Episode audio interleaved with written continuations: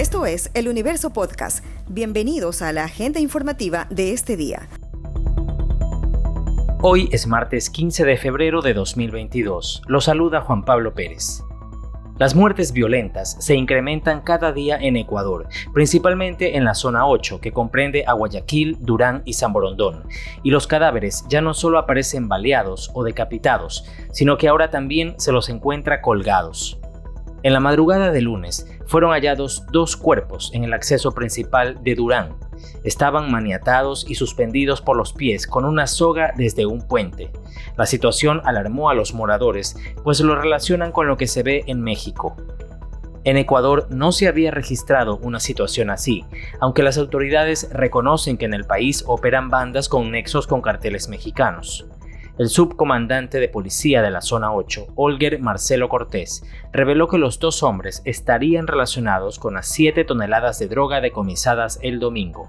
Eh, lo que se sabe de este caso es que estas personas eh, desaparecieron desde el día 11 de febrero. Eh, los familiares denuncian su desaparición de uno de ellos porque tenemos identificado a uno, pero al otro no lo tenemos identificado. Por eso debemos especificar el ciudadano que está identificado desaparece el día 11. El día 13 sus familiares ponen eh, la denuncia recién, eh, recién ayer y eh, se verifica su identidad porque le dejan con la billetera. Del otro ciudadano no tiene identificación y estamos tratando por medios técnicos de verificar su identidad. Empezó la aplicación de la tercera dosis de la vacuna anti-COVID para personas mayores de 18 años que tengan 5 meses de haberse colocado la segunda. Desde este martes se comenzará a vacunar a niñas y niños de entre 3 y 4 años. Ángel González, responsable del punto de vacunación en el Centro de Salud Bastión Popular, norte de Guayaquil, explicó a El Universo que los vacunatorios de ese sector tuvieron bastante acogida de personas para la inoculación de refuerzo. Estamos vacunando también lo que es a niños de 5 años en adelante, ¿no? Pueden traer lo que son los papitos a los centros de vacunación a nivel nacional. También lo que es el distrito tenemos dos puntos, lo que es este puntos masivos como es el de Mucholote y la unidad educativa Saraflor. También tenemos otro punto que es el punto de vacunación PECA, que es el Parque California. ¿no? Normalmente se vacunan de 150 a 200. Esperamos que con estas semanas, este, como ya incrementamos eh, el, rango de edad, este, vaya subiendo y, se logre completar lo que es la meta de poder vacunar a toda la población. Para infantes de 3 y 4 años, el proceso comenzó con la vacuna de Sinovac en Quito, Machala, Zamora y Loja. En 28 días se colocará la segunda dosis. Desde el próximo 21 de febrero, la vacunación para ese rango etario se extenderá al resto del país. Enseres dañados, colchones mojados y una pared destruida son parte del escenario de una vivienda en la cooperativa San Ignacio, que fue afectada por un deslave de agua, lodo y basura durante una fuerte lluvia en ese sector del noroeste de Guayaquil. La afectada, Margarita Sánchez, comentó a El Universo que la pared de cemento se destruyó por completo e ingresó el agua con fuerza a la casa, que estaba habitada en ese momento por su nieta de dos años, su hijo, su nuera y ella. Los colchones todos se mojaron, toda la ropa, perdí todo, eh, un equipo, la lavadora, eh, todo, todo se, mojó. ¿A qué hora sucedió esto? Las 9 de la noche. Fue, fue rápido, fue rápido que no pude sacar nada, nada, nada pude sacar. No saqué nada. Personal de la Corporación de Seguridad Ciudadana de Guayaquil acudió a inspeccionar el sitio y derrumbó un pedazo de pared que aún colgaba de esa zona. En otras viviendas también ingresó el agua, pero sus habitantes alcanzaron a salvar algunos enseres.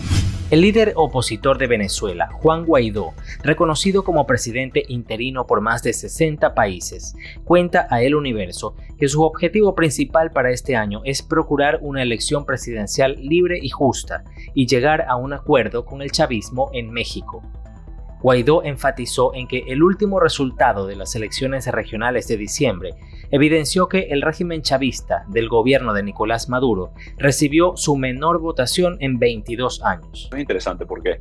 Porque el partido con mayor desgaste en Venezuela precisamente es el PSV eh, en, en estos años de historia. Ahora, la elección es sencilla y poderosa, que tenemos que hacer lo que sabemos hacer bien hecho. ¿Qué significa esto? En el 2015 ir unificados a un proceso como este, eh, tener un solo banderado por entidad federal, eh, tener mecanismos de selección de candidatos o candidatos para enfrentar a una dictadura de estas características.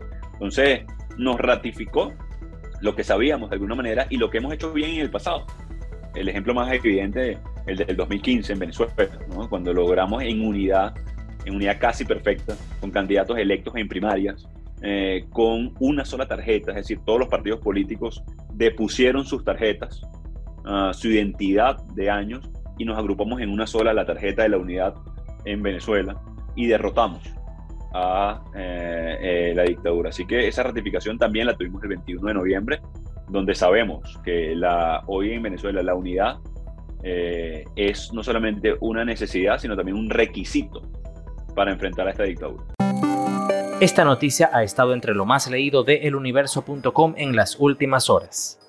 Los legisladores Segundo Chimbo y Ricardo Vanegas, de Pachacutic, oficializaron el pedido de juicio político en contra de los siete integrantes del Consejo de Participación Ciudadana y Control Social, por incumplimiento de funciones en la designación de autoridades y por violación de normativa en la remoción de un vocal del Consejo de la Judicatura.